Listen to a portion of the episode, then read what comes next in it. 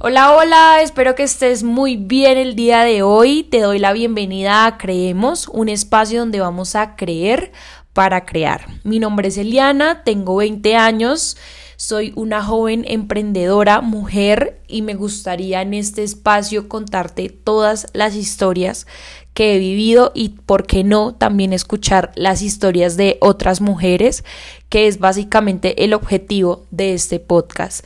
Darle voz a las mujeres en los negocios, emprendedoras, que les ha tocado enfrentarse a unos mercados difíciles, a unas personas difíciles, a unos hombres difíciles, porque a mí me han visto como menos simplemente por ser mujer y por ser joven. Desde los 16 años estoy trabajando en todo lo que tiene que ver con emprendimientos digitales. Fundé una agencia digital llamada 5.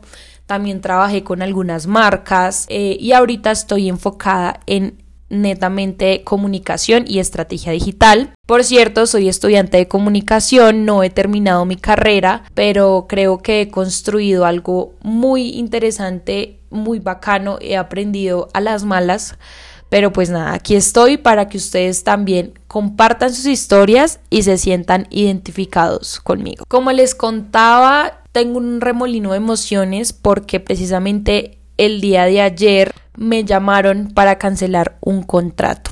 Así que lo único que puedo pensar es que este año ha estado lleno de cambios para mí. Cada cosa que he pasado me ha enseñado un montón pero creo que también he escuchado muchos podcasts y muchas historias en donde uno se siente como tan ahogado que quiere buscar a alguien que lo salve y con el que se sienta identificado.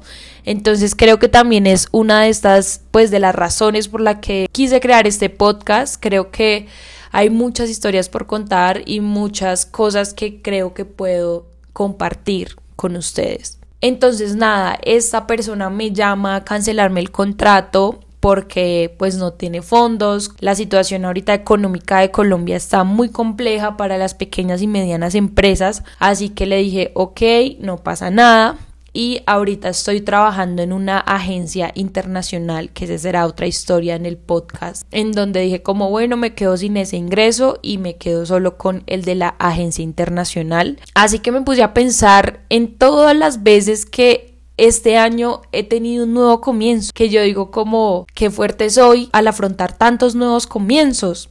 Por ejemplo, yo empecé mi emprendimiento empezó a funcionar muy bien, todo legal, pero a mitad de año algo pasó, de pronto con el equipo de trabajo no fluyeron muy bien las cosas, entonces estaba muy abrumada de muchas cosas y ahí apareció esta oportunidad de entrar a una agencia internacional y yo dije como qué interesante, se me cierra una puerta, se me abre la siguiente, Ayer se me cerró otra puerta de un contrato que tenía y creo que era tan importante porque de eso iba a financiar otro proyecto que tengo que también se los contaré en otra en otro episodio y tal vez les daré todo lo que aprenda en este emprendimiento porque yo siempre había trabajado con servicios y ahora trabajaré y le invertiré a un proyecto que tiene netamente producto. Entonces vamos a ver qué tal me va todo este año ya tenía muy organizado todo lo que iba a hacer en cada mes, todo lo que iba a ahorrar, porque creo que también eso es un consejo muy importante que les quiero compartir a ustedes y es organizar las finanzas y organizar la relación que tenemos con el dinero. Entonces, claro, esta noticia me cambió por completo el rumbo que tenía este año. La verdad, no sé, estaba muy entusiasmada por todo lo que se iba a venir, ya todo estaba fluyendo muy bien después de esta época mala que les cuento, pero otra vez empezó a bajar, pero espero que vuelva a subir porque literalmente he aprendido en este año que así es la vida. Un como una especie de montaña rusa, que a veces estamos arriba, pero a veces estamos abajo.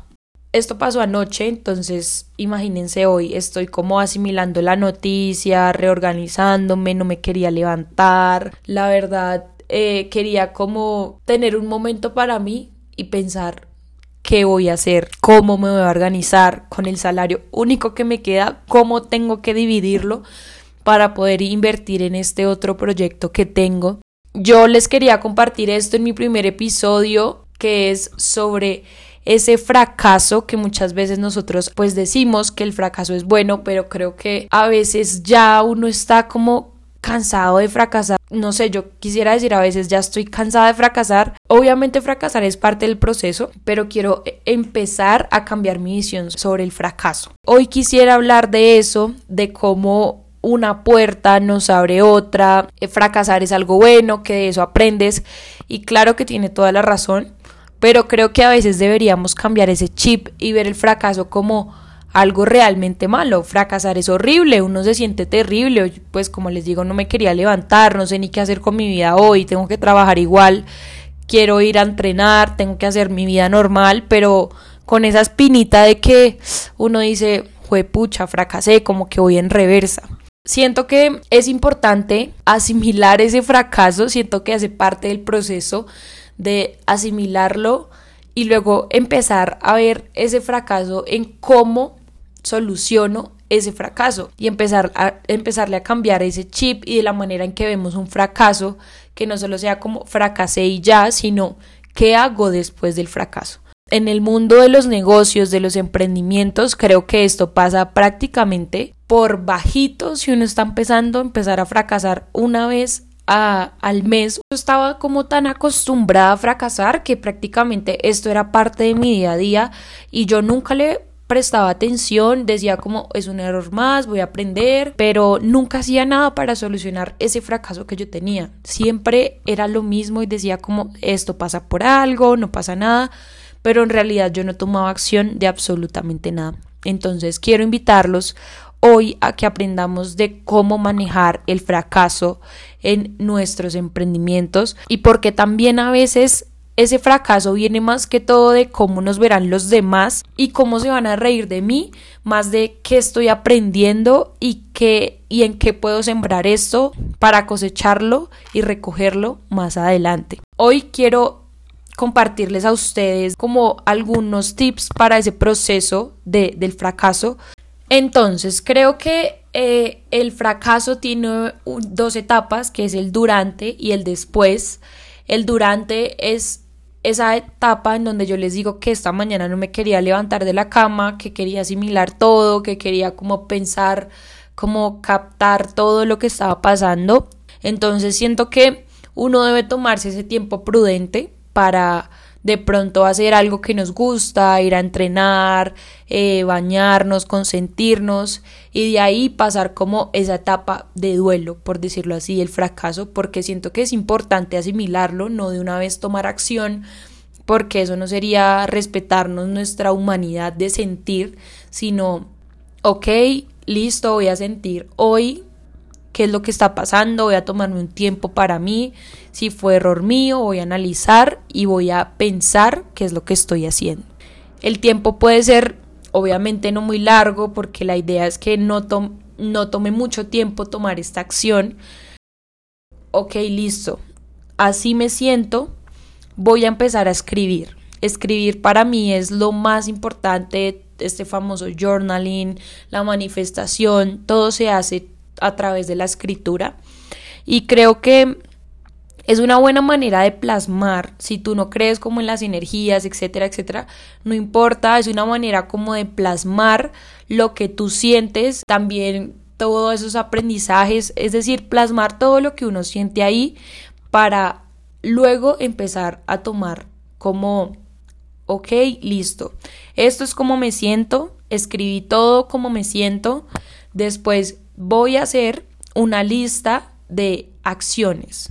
Es decir, todas las frases que tú pongas debe tener una acción de voy a hacer esto, me propongo hacer esto, voy a, de pronto en mi caso, tengo que sentarme a dividir de pronto los gastos que voy a tener, voy a apretarme un poco más para poder sacar adelante el otro proyecto que tengo.